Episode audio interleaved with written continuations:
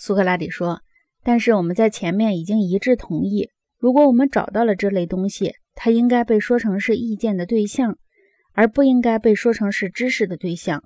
这种东西游动于中间地区，且为中间的能力或官能所理解。”格劳孔说：“是的，我们同意过。”苏格拉底说：“因此，那些只看到许许多多美的东西、许许多多正义的东西、许许多多其他的东西的人。”虽然有人指导，他们也始终不能看到美本身、正义等等本身。关于他们，我们要说，他们对一切都只能有意见；对于那些他们具有意见的东西，谈不上有所知。格劳孔说：“这是必定的。”苏格拉底说：“相反，关于那些能看到每一事物本身，甚至永恒事物的人们，我们该说什么呢？我们不应该说他们具有知识，而不是具有意见吗？”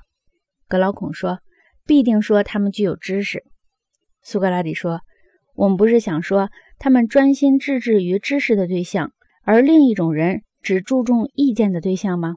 你还记得吗？我曾经说过，后一种人专注意于声色之美以及其他种种，他们绝对不会想到世上会有美本身，而且是实在的。”格劳孔说：“是的，我们还记得。”苏格拉底说。因此，如果我们称他们为爱意见者，而不称他们为爱智者，我们不会有什么冒犯到他们吧？如果我们这样说，他们会对我们生气吗？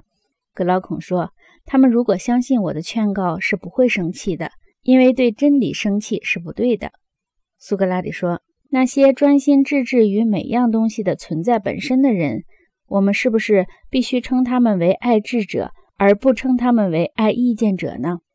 格拉孔说：“是的，当然是的。”